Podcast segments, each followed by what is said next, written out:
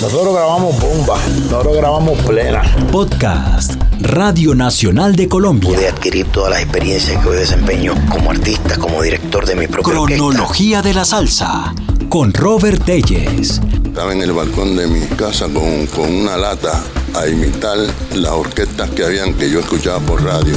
La trayectoria de los personajes que han construido el movimiento que hoy denominamos salsa.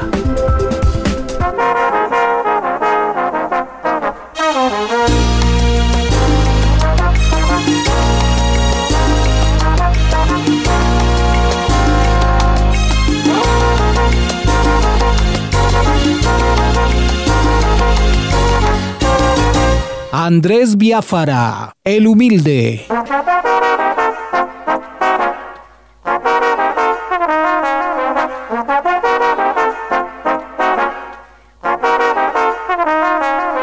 Así es conocido el músico y productor que ha tenido injerencia en las trayectorias de los solistas Yuri Buenaventura o Jimmy Sa y también en orquestas como Matecaña, la Fórmula 8, la Orquesta Canela e incluso el grupo Nietzsche. Esta es la historia de Andrés Biafara, músico nacido en Girardot, Cundinamarca, pero criado y formado musicalmente en el Pacífico colombiano. Me llevaron a los cuatro años a Buenaventura, al Pacífico, y ahí me levanté, digamos, personalmente y musicalmente. Por las cuestiones de la música adopté Cali. Vivo en Cali ahora desde hace unos 25, 30 años. Yo pienso que es Cali, Buenaventura, donde me hice musicalmente. Hoy voy a volar de aquí hasta la eternidad.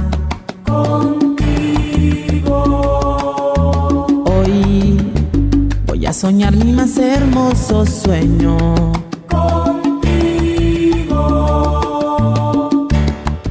Chiquillo mis papás me, digamos, en aquel entonces me obligaron a aprender a tocar guitarra. Todavía uno le tocaba mirar a los demás chicos jugando fútbol en la calle porque en Buenaventura jugaba en la calle.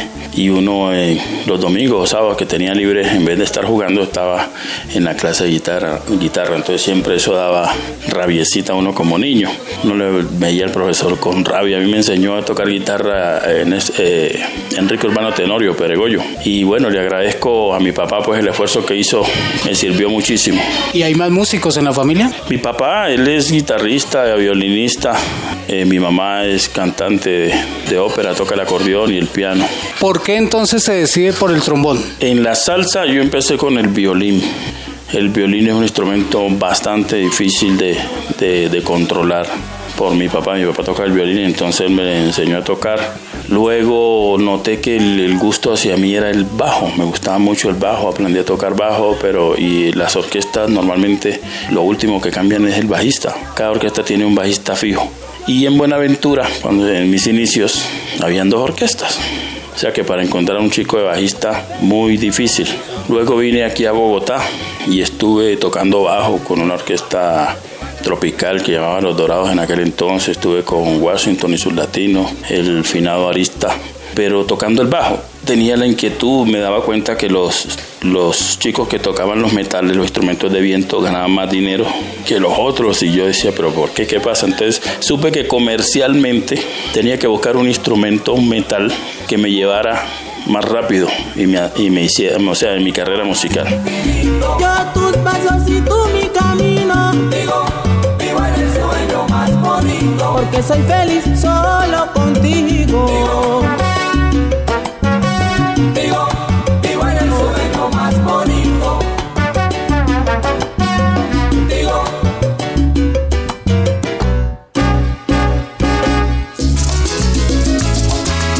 Año de estar tocando el trombón, ya me llamó el señor eh, Álvaro del Castillo para integrar la orquesta La Calentura que le estaba armando y tenía yo, te digo que seis meses, ocho meses con Álvaro del Castillo y ya me llamó el señor Jairo Varela para ser parte del grupo Nietzsche. O sea que la carrera musical por el intermedio del trombón fue rápida. O sea, yo a los 21 años estaba con grupo Nietzsche.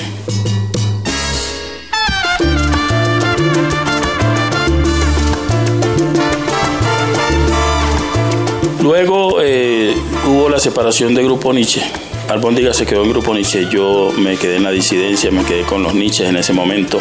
Ellos hicieron el, sutil y contundente, ya en la batuta del señor Mori Jiménez.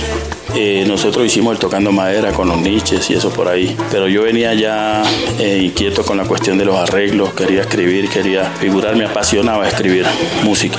Entonces ya nos, nos encontramos luego, me encontré yo, luego como que Jairo Varela me, me volvió a llamar, habiendo sido yo uno de los, digamos, opositores o de los sindicalistas más bravos que tuvo el grupo Nietzsche para, para la disidencia, para el rompimiento. Sí, estábamos pasando un momento económico bastante malo y la llamada de Jairo pues nos cayó muy bien.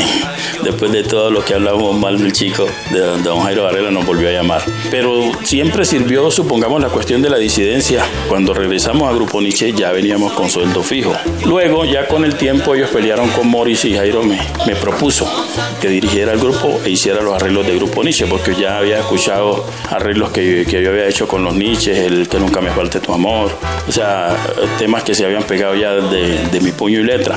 Entonces quiso que yo hiciera la parte de dirección musical y arreglos. Ahí hice yo, el, hice los arreglos y la producción musical del álbum Cielo de Tambores, el más vendido del grupo Nietzsche. Paralelamente estaba grabando el primer álbum de Suprema Corte, el del amante como yo.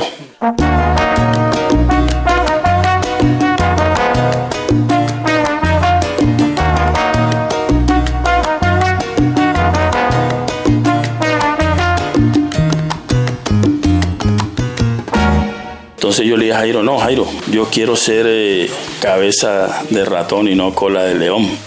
Bien grupo Nietzsche, bien que me calmaste como quien dice el hambre, pero quiero retirarme bien. Pasé la carta de renuncia y eso. Él me dijo, no, no te retires, espérate a ver qué pasa con tu proyecto de Suprema Corte. Sonó el amante como yo, se pegó muy fuerte, pero aún él me dijo, no, es muy temprano porque todavía no se sabe. Te dije, no, Jairo, la fama me llama. Así se produjo el lanzamiento de la orquesta La Suprema Corte, agrupación destacada en su formato, teniendo como base tres trombones, dos teclados de piano y sintetizador, bajo, percusión completa y tres vocalistas en la delantera. La primera producción discográfica se tituló Salsa Pesada. En ese 1991 llegaron a ser número uno en las listas musicales de Colombia, Un amante como yo y ¿Por qué te fuiste? ¿Por qué te fuiste y me dejaste? Dime si yo fui el culpable para pedirte perdón, porque no dejo de amarte. Suprema Corte, en principio era la Corte, que era lo que allá llamamos, eh, lo que pueden llamar ahora los chicos el parche, la gallada. La Corte se decía, cuando dentro de la gallada había un grupo más selecto, se decía la Corte. O sea, dentro de la gallada había los, verdaderos panas. Esa era la corte. Entonces por ahí vino el nombre de la corte. Y luego se, le colocamos Corte Suprema y finalmente Suprema Corte. Incluso cuando estábamos grabando se llamaba la corte. Cuando ya vino a salir el, el último, el trabajo ya al mercado, ya llevó como por título La Suprema Corte. Y los otros miembros de esa corte, los panas, eran Rodolfo Granja y Chevangulo. Rodolfo Granja, Chevangulo, sí. Tuvimos un apoyo por el lado de- del señor Mincho y por el lado de John Hammer Ledesma. Apoyo financiero, porque en aquel entonces hacer una grabación era bastante costoso.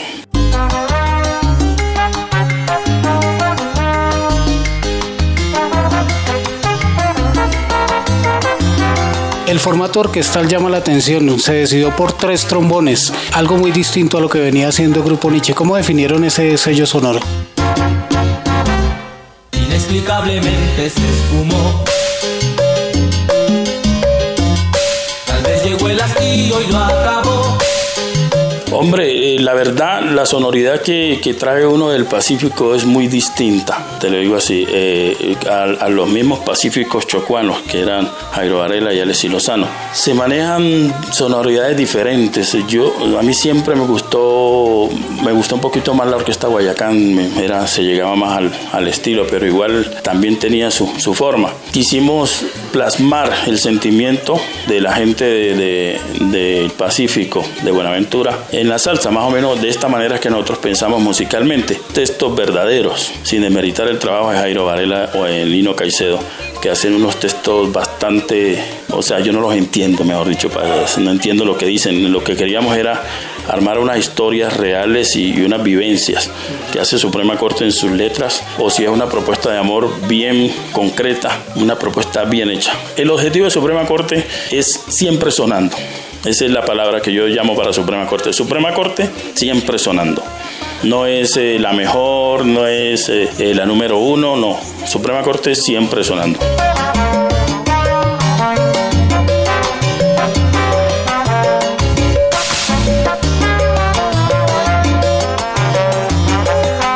Siempre sonando la agrupación fundada por el trombonista Andrés Biafara. La Suprema Corte, Salsa hecha en Colombia. Un podcast de Robert Telles de la serie Cronología de la Salsa para la Radio Nacional de Colombia.